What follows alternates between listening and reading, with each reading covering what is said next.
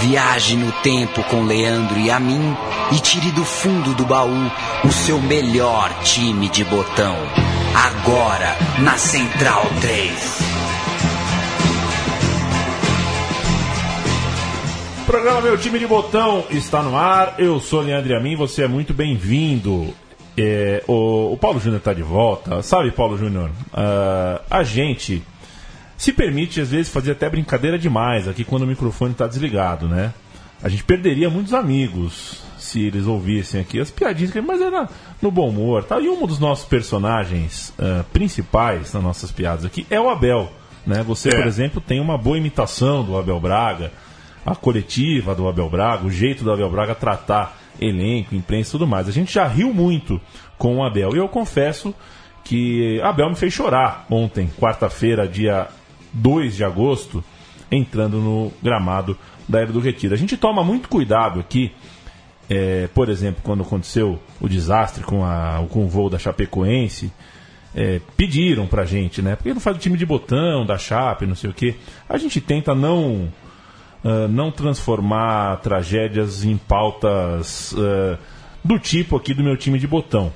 Por uma opção nossa que não vale a pena entrar em detalhes. Mas no caso do Abel Braga, a gente julgou que valia a pena. Então a gente traz o Abel Braga para o meu time de botão. Programa em homenagem a Abel Braga, que viveu um drama familiar no último final de semana. A gente está gravando esse programa na quinta-feira, dia 3 de agosto, um dia depois do Abel voltar a trabalhar num jogo. O seu Fluminense foi ao Recife enfrentar o esporte e essa edição do meu time de botão é dedicada à carreira do treinador de futebol Abel Braga. Não que não tenha sido jogador, foi também, mas a gente vai contar algumas histórias do Abel como técnico, campeão de estadual, de nacional, de continental e até de mundial. Ele vai ter três momentos da sua carreira retratados nesta, nesta edição do nosso programa. A passagem pelo Belenenses, é, clube que ele levou à primeira divisão e depois fez um bonito papel na elite de Portugal, ainda nos anos 90 a dura temporada na Ponte Preta, salva do rebaixamento na última rodada do Campeonato Brasileiro de 2003 e os títulos no Al Jazeera, que jamais tinha sido campeão nacional lá nos Emirados Árabes, campanha essa do ano de 2011. Abel Braga que jogou pelo Paris Saint-Germain, que é o time da semana aí, né?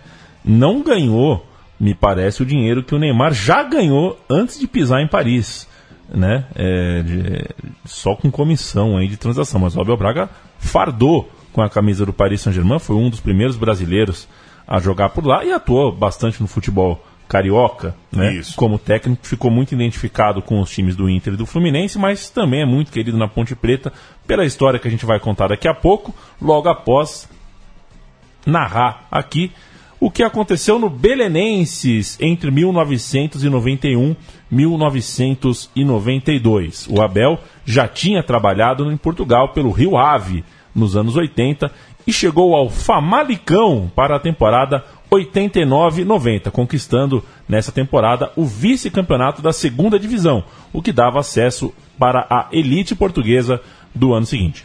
Depois ele manteve o time na primeira divisão, ainda que na parte de baixo da tabela, e foi também o técnico para o início da temporada 91-92, quando acabou deixando o comando do Famalicão, clube lá do distrito de Braga, e na sequência assumiu outra camisa da segunda divisão, dessa vez o Belenenses. Para falar de técnico brasileiro, vale destacar que o Abel substituiu também brasileiro Moisés Moisés era aquele zagueiro xerifão nos tempos de jogador, zagueiro famoso pela frase, é, abre aspas para Moisés, zagueiro que se preza não pode ganhar o Belfort Duarte. Ele foi campeão pelo Corinthians no famoso fim da fila de 77, vice-campeão brasileiro pelo Bangu, de carreira bem interessante, passou também lá pelo futebol francês. Moisés Matias de Andrade é, nasceu em Resende, no Rio de Janeiro, morreu no ano de 2008. Era ele o treinador do Belenenses antes do Abel assumir. A frase do Moisés é boa e eu tenho uma similar, né? Ah. Zagueiro que não faz falta, não faz falta. Essa é muito boa também. Não é verdade? Não é similar porque é melhor que a do é, Moisés. Muito obrigado. Voltando ao Belenenses, Paulo Júnior. Time só uma vez vencedor do campeonato português e isso bem longe, hein? Lá nos anos 40. o Abel assumiu o time no início da campanha, no 11 lugar, perdeu para o Tirsense em casa na rodada 8 e depois arrancou muito bem. Foram 23 jogos dali em diante sem perder. Isso na segunda divisão, tá? Da rodada 9, portanto, em 9 de novembro de 91, até a rodada 31, em 9 de maio de 92. Nesse período, 15 vitórias e um lugar entre os promovidos para a elite do futebol português. O primeiro momento da grande fase do time foi uma série de sete vitórias seguidas. O Belenenses bateu Nacional, Benfica Castelo Branco, Vitória Setúbal, Viseu, Ovarense, Acadêmica e Rio Ave, ali pelos meses de fevereiro e março de 1992. A gente vai ouvir um resumo de Acadêmica 0, Belenenses 1, rodada 23 7 de março de 92 e o time comandado pelo Abelão rumo à primeira divisão, arrancando na segunda onda de Portugal. Vamos ouvir. Belenenses cedo revelou uma personalidade forte, com a equipa a desenhar exatamente o mesmo esquema que apresenta no Restelo. Aqui Taira remata sem preparação logo no primeiro minuto. Do lado da Académica, o futebol coletivo em situação de ataque era menos fluido e sobressaía a qualidade individual de alguns executantes, como aqui Latapi, a combinar com Lewis aos 6 minutos. 23 minutos, primeira grande situação de golo. Emerson põe a bola no vazio entre os centrais e Paulo Sérgio desperdiça perante a saída de Pedro Roma. Logo na resposta, Latapi abre milimetricamente em Crisanto, o centro sai excelente, mas Mendes falha a pontaria. Última situação de perigo do primeiro tempo surge aos 32 minutos, quando esta poderosa progressão de Rocha serve o remate a José do Carmo e Pedro defende em bom nível. No segundo tempo, logo aos dois minutos, vai surgir o golo do Belenenses. Taira enche o pé num momento de grande espetáculo. Taira, um médio que atinge agora um excelente nível exibicional, a exigir rapidamente os grandes palcos. Aqui, um remate indefensável. A perder, José Rachão lançou dois avançados e a Académica virou-se finalmente para o ataque continuado. 10 minutos, José de Angola centra e Guto evita in extremis o golo de José do Carmo. Logo de seguida, Mendes não aproveita o brinde de uma defesa belenenses que não subiu em bloco. Mas esta equipa do Restelo tem de facto elevado potencial e a espaços traçava perigosos contra-ataques. Aqui, 24 minutos, Mauro Aires serve Paulo Sérgio, que remata ao lado Logo, no minuto seguinte, a Académica vai ver um golo bem anulado pelo árbitro José Silvano. Emanuel serve-se do braço direito para controlar a bola antes do remate. É aqui. Vamos poder ver a repetição em movimento retardado. E aí torna-se nítido que José Silvano julgou bem e de novo a qualidade dos avançados do Bolonense a criar perigo aos 35 minutos, com Mauro Aires a obrigar Pedro Roma a esta difícil defesa. O último momento do inconformismo academista coube a Latapi, mas o esforço do número 10 chocou numa defesa determinada. E, no final, a claca da casa saudou os vencedores, num gesto atualmente ímpar que torna Coimbra a língua mãe, né, Leandro Emin? Você sabia que Muito eu estava lá na Flip, na festa literária Sim. em Paraty? E eu ouvi uma fala da escritora Sheila Esmanioto, que já teve aqui no Sim, Ex Libris. E ela falava sobre a diferença do português em Portugal e no Brasil, não nas palavras, mas na maneira de se explicar as coisas. Que em Portugal, em razão da Inquisição, as pessoas têm que ser muito assertivas naquilo que elas falam, né? Então, você perguntar assim para o cara, é, posso parar o carro aqui? Ele vai falar, pode. Né? Você pode parar o carro onde você quiser. Ele não vai falar se vai levar multa. A pergunta foi se pode.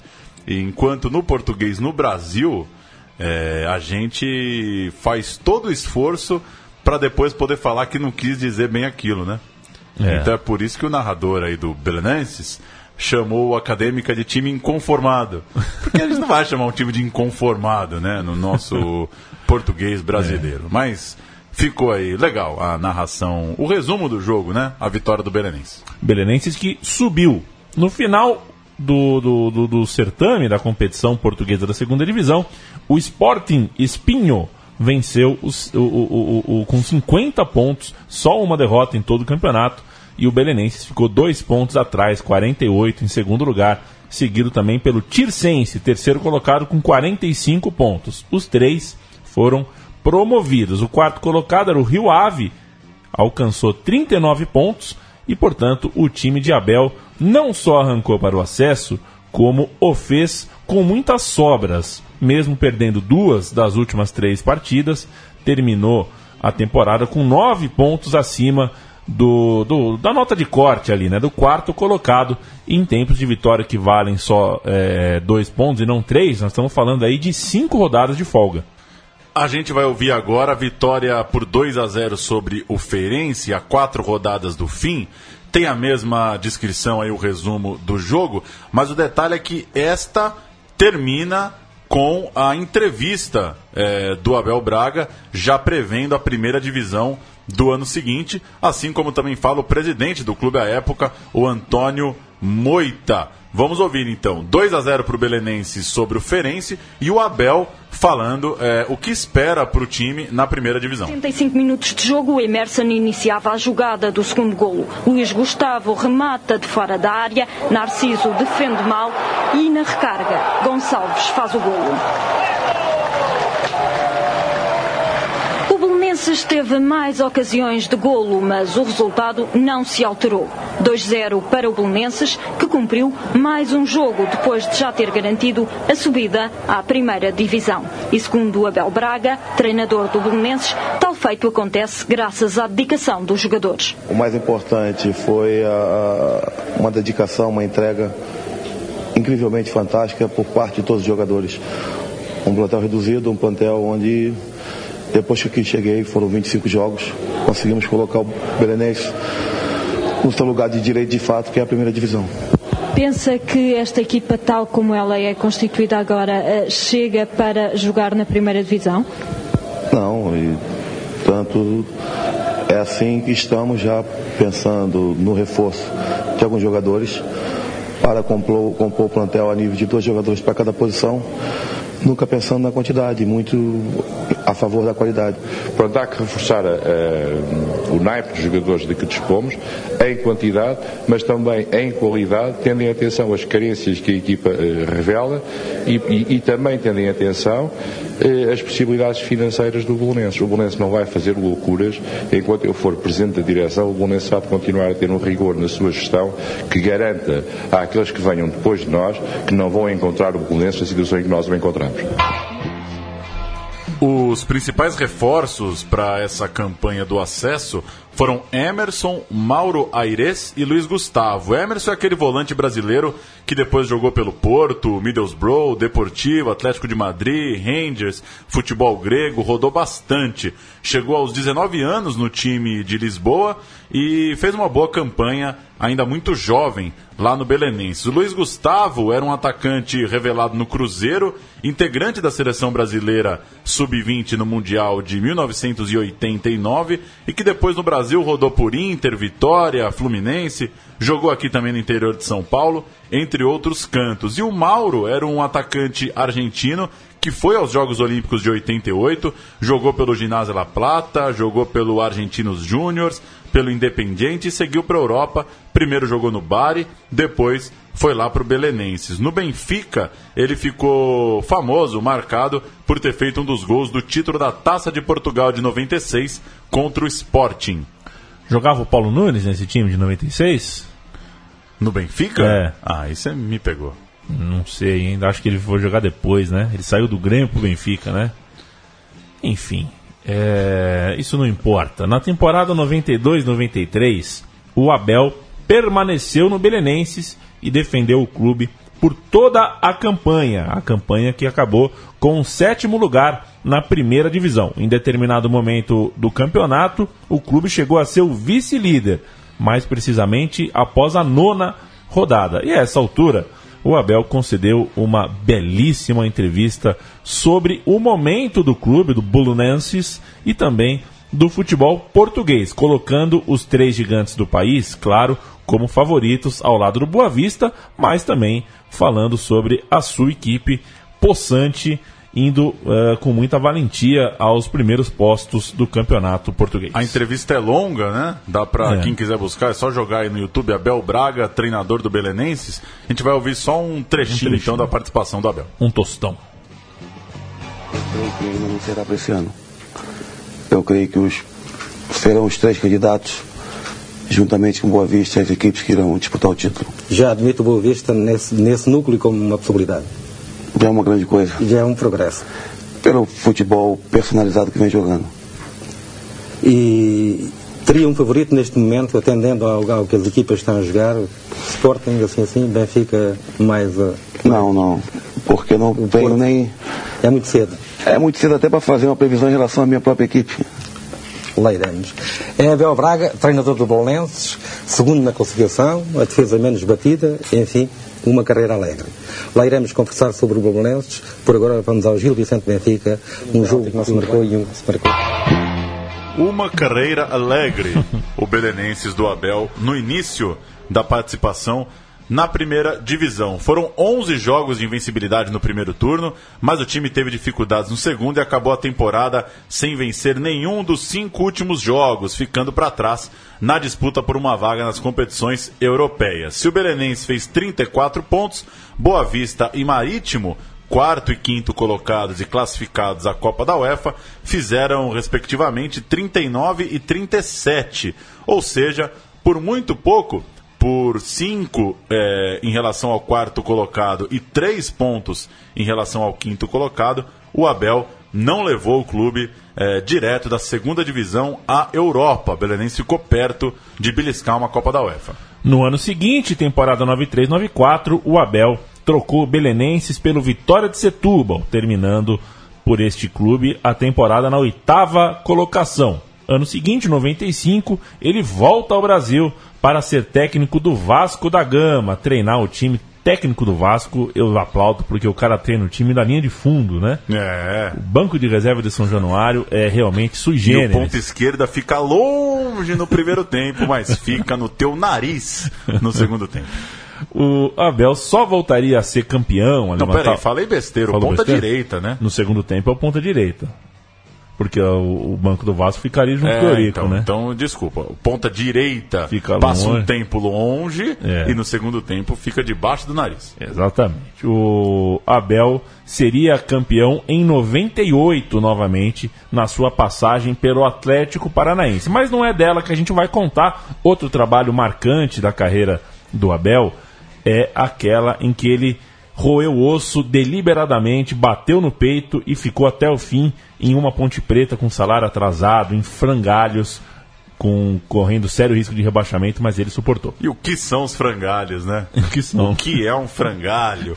Ponte Preta contrata o técnico Abel Braga. Essa foi a notícia em Campinas em 11 de dezembro de 2002. Depois o treinador comandar o Atlético Paranaense nos últimos sete jogos do Campeonato Brasileiro. Ele substituiu o Vadão. E além dos já citados Vasco e Furacão, nesse meio tempo o Abel passou também por Internacional, Coritiba, Paraná, Olympique de Marselha, Atlético Mineiro e Botafogo, sendo campeão paranaense tanto pelo Atlético quanto pelo Coxa.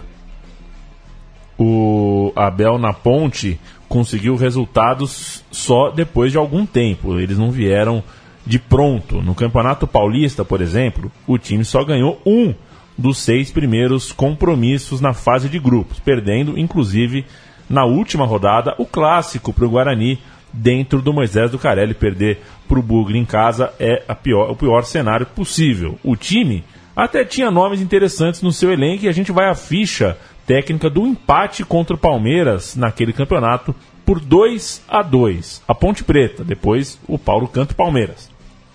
Irã, Irã aquele. aquele do gol. É. Aquele do gol. Só tem um Irã, né? Com Dani- H só um, né? Daniel, que é aquele também. Aquele também. Rodrigo, Rodrigo aquele? Aquelíssimo. Tá, tá, tá atualmente, 2017, Sim. ele é zagueiro da Ponte Preta. Luiz Carlos e Elivelton Ogago. Muito aquele. Elivelton. There's only one Elivelton. Canta a torcida da Ponte Preta. Roberto, Fabinho, Piá e Luizinho Vieira. O Piá que virou padre depois, né? Um, E o realmente um moço. é uma beleza, é uma disputa de, de, de, de, de figuraças. É, Hernani e Fabrício Carvalho, Coração Valente.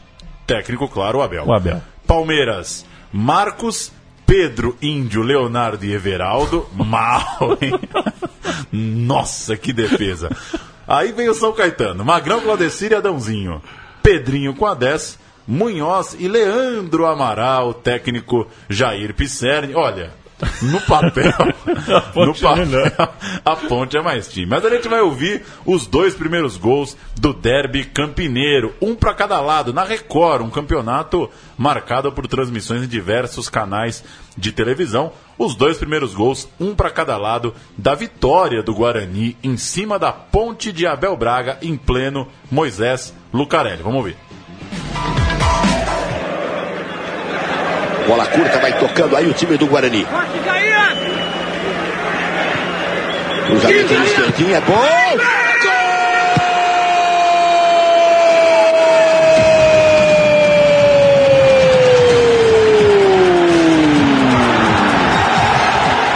Gol contra!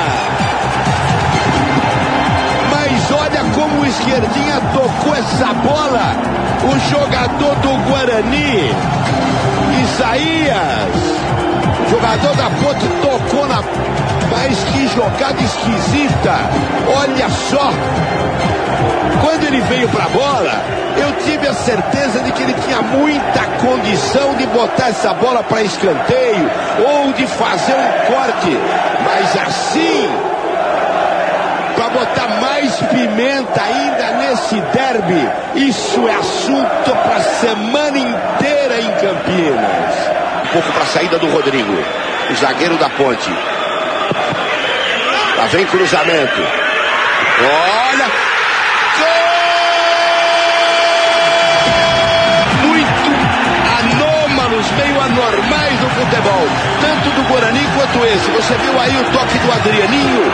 Ninguém esperava. O Sérgio Alves veio por trás a 27 para fazer o gol.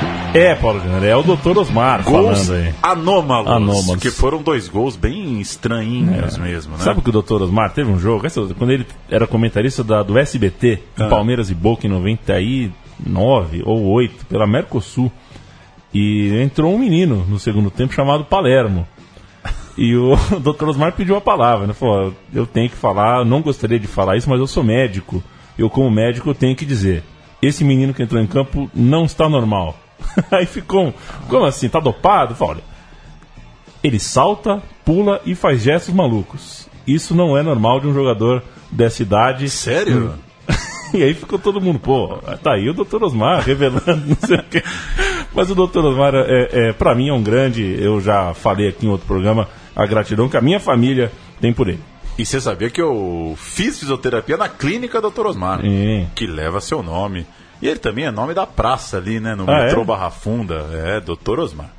Depois, seguindo no Paulistão aí da Ponte do Abel, já no torneio dos eliminados, né? Quem avançava seguia rumo ao título e os outros ali contra o rebaixamento. O Abel admitiu que já começou a fazer testes para o Campeonato Brasileiro. O time venceu a Portuguesa, a Inter de Limeira e o América e empatou com Ituano, Mojimirim e Marília, passando longe da zona de rebaixamento. A Ponte se manteve ali na primeirona do Paulistão e o brasileiro começou em 30 de março com a Ponte visitando o Inter no Beira-Rio. Internacional com Klemer, André Cruz, Fernando Cardoso e Wilson, três zagueiros, time de Murici Ramalho, Gavilã, Edu Silva, Flávio, Cleiton Xavier e Daniel Carvalho, André Neles e Diego. Você sabe que esse André é, é aquele, né? É o André Balada. É o André Balada, André André Neles, é o André Balada. Ponte Preta de Alex- Alexandre Negri, Alain, Carlos Alexandre, Rodrigo e Gabriel Santos, Roberto Adrianinho, polonês mais campineiro do mundo, e Piá, Giancarlo. É Polônia, né? Hum, deve ser O polonês. Adrianinho? É boa pergunta. Qual que é? Ele se naturalizou, Se por alguma naturalizou? seleção. Vai cantando aí que eu vou achar aqui. Adrianinho e Piá, Jean Carlos, Luizinho Vieira e Sérgio Alves, o matador Sérgio Alves, técnico, claro, Abel Braga. O jogo terminou 1 a 1 e na sequência a Ponte venceu o Juventude em casa, para depois passar quatro jogos sem vitória e voltar a ganhar na partida 7 contra o Atlético Mineiro em Campinas. O problema é que a escalação irregular do volante Roberto fez o time campineiro perder os quatro pontos conquistados no bom começo contra os gaúchos. O empate com o Inter e a vitória sobre o Juventude não valeu de nada. A Ponte começou a campanha perdendo esses quatro pontos e já começando, portanto, é, em dificuldade. Né? Um time que vai brigar contra o rebaixamento, perder quatro pontos no STJD não é mole. Na rodada 13, ao perder o derby para o Guarani no Moisés do Carelli, outra derrota no clássico em casa, dessa vez por 2 a 0, a Ponte já ocupava o 21 lugar na tabela de 24 clubes.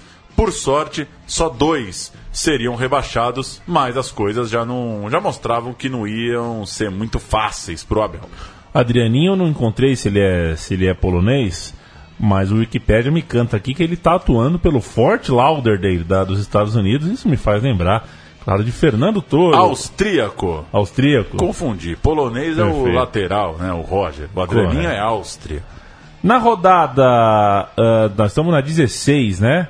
Ou não? É, nós estamos na rodada 16. Uma Isso. goleada por 4 a 1 sobre o Vitória no Barradão foi um dos jogos tranquilos da Ponte nessa, nessa jornada, nessa caminhada. Um dos poucos jogos tranquilos. Ponte 4, Vitória 1. Logo em seguida, 3 a 0 no Fluminense e depois 1 a 0 no Bahia. O Embalou. time, time embalou e daí já, já, já era projeto Tóquio praticamente. O time seguiu com bons resultados e virou o turno no 11 lugar, com 8 vitórias em 23 jogos, com direito inclusive a vencer o São Paulo por 2 a 1 no Morumbi. Jogo esse que quebrou um tabu e nos rendeu um dos melhores áudios dos últimos tempos em Meu Time de Botão. Uma matéria da Rede Globo e. Completaça, Foi- né? completaça. Bons tempos de, de reportagem de jogo, né? O São Paulo com o Luiz Fabiano e tudo mais. E torcida que, que Rojas. foi bater no- no- no- nos jogadores no ônibus. Foi uma loucura. Vamos ouvir. multiplicar os aplausos. Luiz Fabiano traz uma infinidade de dribles e de esperança para 22 mil torcedores.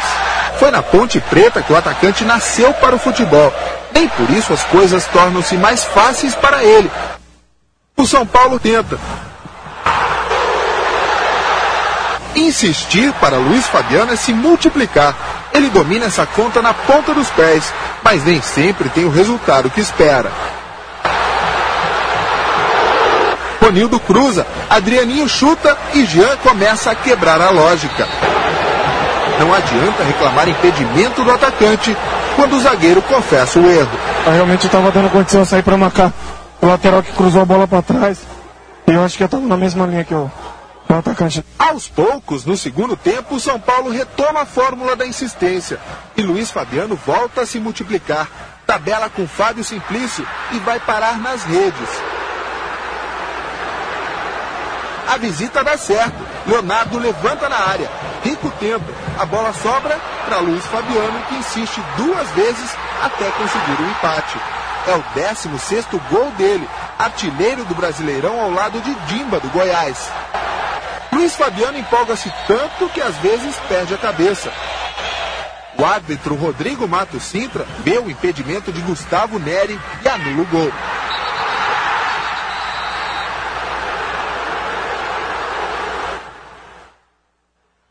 O São Paulo, que nunca esteve tão próximo da liderança do campeonato, começa a se afastar dessa chance quando Júlio Santos faz falta em Roger e é expulso. No futebol, a ordem dos fatores altera o produto. O São Paulo ataca, ataca, mas aos 40 minutos do segundo tempo fica sem goleiro e tem que improvisar. Como já tinha cartão amarelo, Rogério recebe o vermelho. Rojas, que depois também acabaria expulso, precisa conter o goleiro. A gente fica tentando jogar rápido, o cara chuta a bola pra fora, o juiz não dá cartão, não dá nada, um banano, o juiz vai fazer o quê? Aí expulsa a gente, mas não adianta querer jogar. Ele já, a intenção dele ele já demonstrou desde o começo da partida. Como o São Paulo já havia feito três substituições, o jeito é improvisar o Coringa Gustavo Neri no gol. O perigo muda de lado. Fabiano faz falta em Piá. Ronildo Cobra e Rafael Santos ajuda a Ponte Preta a quebrar um tabu de 22 anos. Alguns jogadores do time de Campinas são agredidos por torcedores são paulinos quando entram no ônibus. O goleiro Lauro sofre escoriações no braço esquerdo. Fala que o clube do São Paulo é organizado pra caramba. Como que pode o jogador, depois de uma derrota, ser hostilizado pela torcida e ser agredido como nós fomos aqui? Lamento. Pesado, hein? Gustavo Nery no gol, Rogério Ceni falando abobrinha. É, Batendo Lauro, Batendo né? Lauro. E as imagens, Paulo, isso, não sei se você vai lembrar, né? O ônibus da Ponte Preta é o famoso Caprioli. É, o Caprioli. O Capriolão, que o time que ia visitante aqui em São Paulo pegava um ônibus meio camuflado, que era o Capriolão. que beleza. Que devia ser um baita de um time de futebol de salão, assim, o time do Caprioli, né? uns motoristas salãozeiro, né? Como diria o outro. A coisa desandou para Ponte Preta. Naquela temporada, o clube chegou a sofrer com nove meses de salários atrasados e Abel Braga foi perdendo jogadores. Perdeu 21 no total, sendo vários titulares. Vale lembrar uma fala do Abel recente sobre a época, abre aspas, para Abel Braga. Os caras abandonaram o clube por falta de salário e pressão da torcida. Eles iam ao supermercado com a esposa e tinham o carro amassado. Muitos não aguentaram a pressão. Eu fiquei com um time de garotos e eu dizia para os garotos que a responsabilidade não era deles. Os jogadores que tinham a responsabilidade largaram o time. Aí a torcida abraçou a equipe e conseguimos salvar a ponte no último jogo. Recordação do Abel Braga. que eu tenho muito nítida na, na, na memória também. Essa fase final, o Abel Braga ali totalmente à flor da pele, um time do, da Ponte Preta cheio de jogadores. Eu não vou julgar jogador que vai embora porque não está ganhando salário, porque afinal de contas está combinado, está assinado.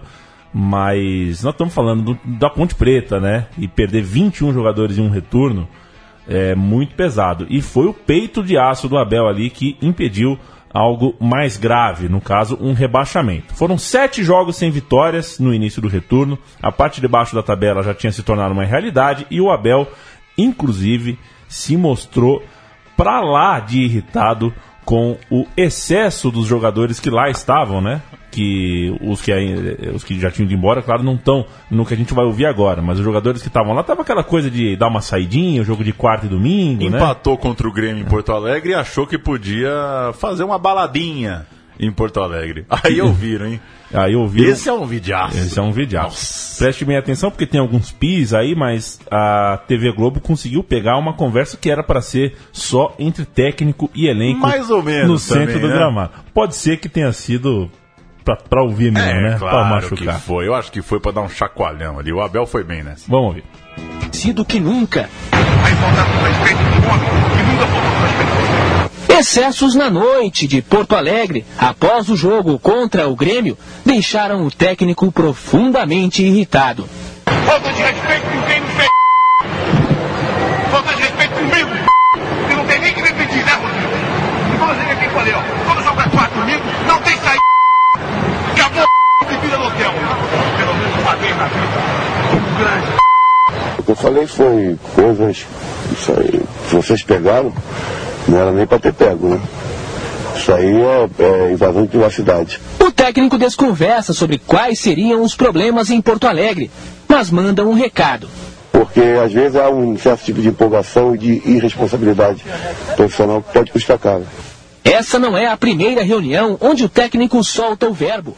Há quase um ano na ponte, ele não tem papas na língua, principalmente em caso de derrota. Nós sempre fazemos uma marcação individual na bola parada. Hoje eles pediram para marcar passe por zona. Agora eu vou cobrar dele. Eu gostei muito da zona de vocês. Esse é Abel, a mesma paixão pelo clube que defende e a mesma franqueza nos momentos difíceis. É. A última frase aí não ficou claro, né? É, eu, eu tava indo embora dessa merda, vocês que me pediram pra ficar. Pois é. Portanto, me respeitem, respeitem as ordens que eu dou e cortou bebida no hotel, né? Uma hora, né? Chega de. Jogou de de- quarta e domingo, não tem saída. Toma essa. Ponte Preta seguiu tropeçando até um respiro exatamente contra o Guarani. Fez 3 a 1 no Brinco de Ouro, descontou a derrota no turno, mas as coisas seguiam muito mal e a derrota para o Santos por 4 a 3 em casa na rodada 42 de 46. Eh, essa derrota deixou o drama escancarado. Grêmio Lanterna com 40, Bahia na zona de rebaixamento com 43, Ponte, Fortaleza e Paysandu no limite com 45. Eram os principais candidatos ali o rebaixamento. A Ponte então tinha é, dois pontos acima do Bahia, que estava sendo rebaixado naquele momento. No jogo 43, e aqui eu já abro parênteses, porque. Que é uma beleza, né? Com 46 rodadas dá tempo de. Nossa Senhora. É no Brasileirão ideal, né? 24 clubes eu acho que é um bom número pro, pro que a gente tem no Brasil. É. O empate contra o Coritiba deixou a Macaca três pontos acima da zona, com Grêmio e Bahia. Mas o jogo seguinte, derrota para o São Paulo em casa por 2 a 1 e o time de Abel Braga foi jogado para a lanterna. O campeonato caminhava para as duas rodadas finais com a seguinte classificação: Juventude 50, Fluminense 49, Paysandu e Fortaleza 48, Grêmio, Bahia e Ponte Preta 46. Então, num universo aí entre a Ponte 46 e o Juventude 50, quatro pontos com seis a serem jogados. Duas vagas na Série B, duas, uh, dois rebaixa, duas vagas de rebaixamento para sete Tigres desesperados. Na penúltima rodada, o Juventude venceu e escapou desse bolo. O Flu levou cinco é, do Cruzeiro campeão, Cruzeiro de Alex e Luxemburgo, enquanto o Paysandu perdeu para o Guarani. O Grêmio empatou com o Santos. A Ponte empatou com o Flamengo. E o Bahia levou 3 a 2 do Criciúma. Ou seja, todo mundo se seguiu ali no bolo, é, com exceção do Juventude, do Juventude que escapou, e tudo aberto para a rodada final. Ponte e Bahia entravam na rodada final na zona de rebaixamento. Eram os dois que, se perdessem, caíam. 13 de dezembro de 2003. Sete dos 11 titulares da Ponte eram da base. Olha o drama. O time precisava vencer o Fortaleza para ficar na Série A. Em caso de empate, dependeria de resultados nos outros jogos. Se perdesse, não tinha conversa, já estava na Série B. A Ponte Preta entrou em campo com Lauro, Luiz Carlos, Gerson e Alain, Marquinhos, Romeu, Rafael Eta, Piá e Adrianinho, Gian e Lucas. Fortaleza de Jefferson, Sérgio, Ronaldo Angelim, Fernandão e Chiquinho, Dino, Richarlison e Dude. Que meiuca, hein? Dino, Richarlison e Dude. Mazinho Loyola, Vinícius Carioca e Rena.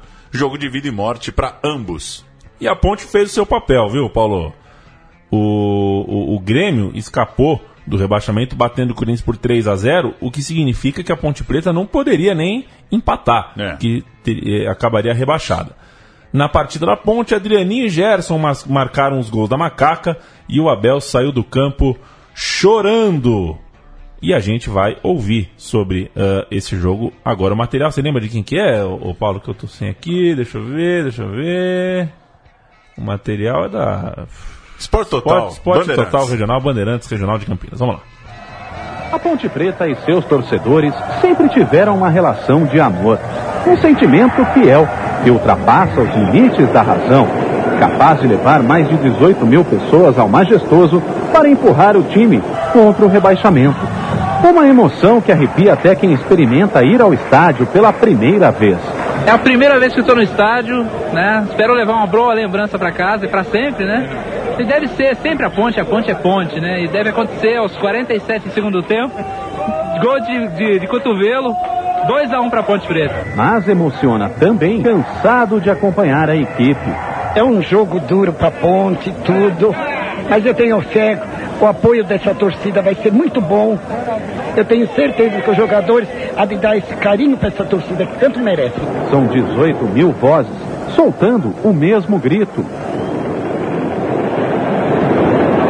Um gol e o alívio de ver a ameaça do rebaixamento começar a passar longe.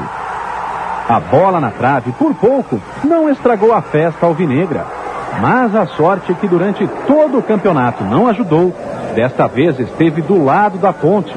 Para selar de vez com chave de ouro a tarde de domingo, Adrianinho completou a festa. 2 a 0. E a certeza de um Natal feliz.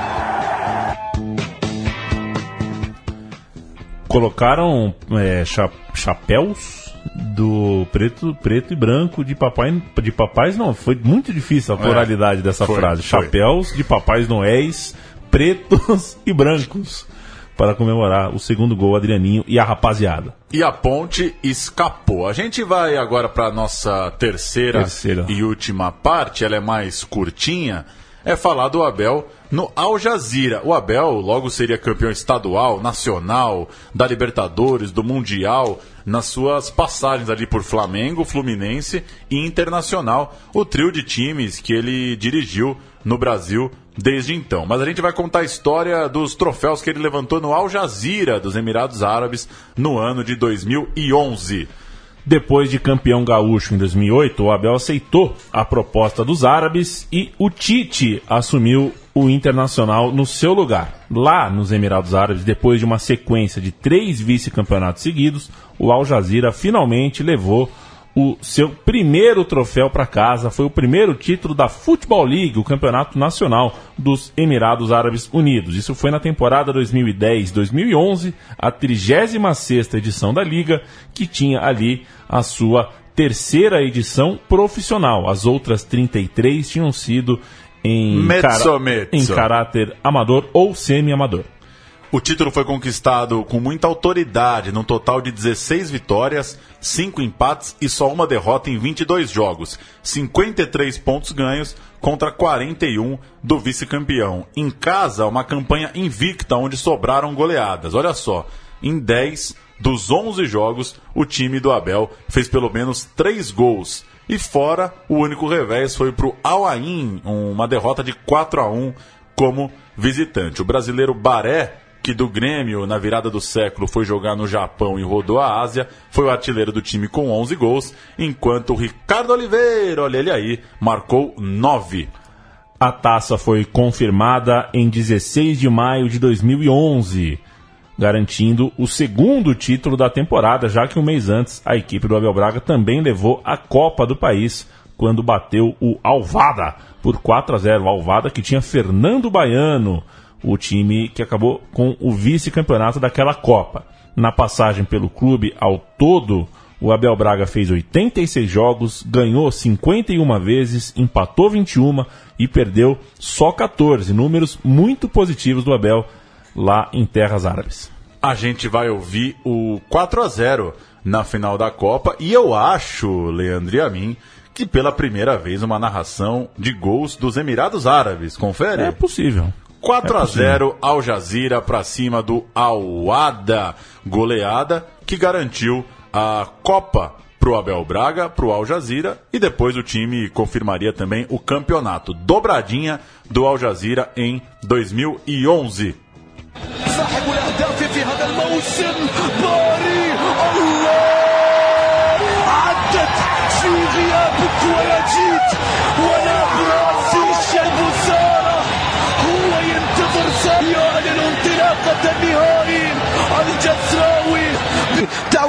من جديد. باري استلام باري مرور باري تقدم باري مرور. يا سلام!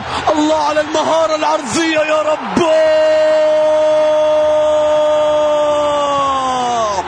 اوليفيرا الأيام هذه أيام الجزيرة. والعام هذا عام الجزيرة. اوليفيرا أبو العيون أبو العيون. يسرق العيون يسحر العيون. اوليفيرا سائق الفراري. وهو في مين غيره مين غيره. لقادمون نحو رأس اللقب قادمون ثنائية ثنائية. هكذا يكون اثبات خاطر. البار يتقدم. لاعب على لاعب يعدي يا لعيب لا لا لا اليوم يومك. اليوم يومك. النهائي نهائيك بالضربة القاضية يا باري الجزيرة بطلا لكأس رئيس الدولة. تاريخية تاريخية للفورميلا وللجزراوية Ei, Al Jazirão, velho de guerra, campeão. campeão dos Emirados Árabes. Ah, ô Paulo Júlio, você sabe que é como diz o outro, né? Não sei quem é o autor dessa pensata, mas quando a gente perde esposa, esposa a gente fica viúvo, quando a gente perde mãe, pai, a gente fica órfão, mas quando a gente perde filho, não existe uma palavra, né? É, uma é um vazio que não não está previsto nem no dicionário. A gente não não existe palavra para isso. Então, este programa foi uma forma aí é, bem simples aqui da gente dar um abraço no Abel Braga, que é sem dúvida um é o personagem é, do nosso futebol brasileiro aí, é o personagem da semana, do mês, talvez. É, mas é um personagem, acima de tudo, que está há muitos anos aí no, no, no, no futebol brasileiro, no futebol de topo, conseguindo títulos aí. E no fim das contas, a gente brinca, a gente fala do jeitão dele, mas é um cara que o mundo do futebol parece gostar muito, né? Parece Pois ser um é. cara que merece, assim, é, realmente o que está recebendo de, de solidariedade do mundo do futebol. Voltou a trabalhar, mesmo liberado, e nesse final de semana, nesses dias, né, que o ouvinte está acompanhando esse programa, vai ter um jogo no Maracanã. Esperamos que abraçado também pela torcida do Flu, pelo Carioca, como foi em Recife ao visitar o esporte. É isso, toda a força pro Abelão, nem tem muito o que falar, né? É difícil nesse momento. Torcer para que ele supere e siga aí trabalhando e vivendo é, da melhor maneira possível. Valeu! Valeu, programa Meu Time de Botão volta semana que vem.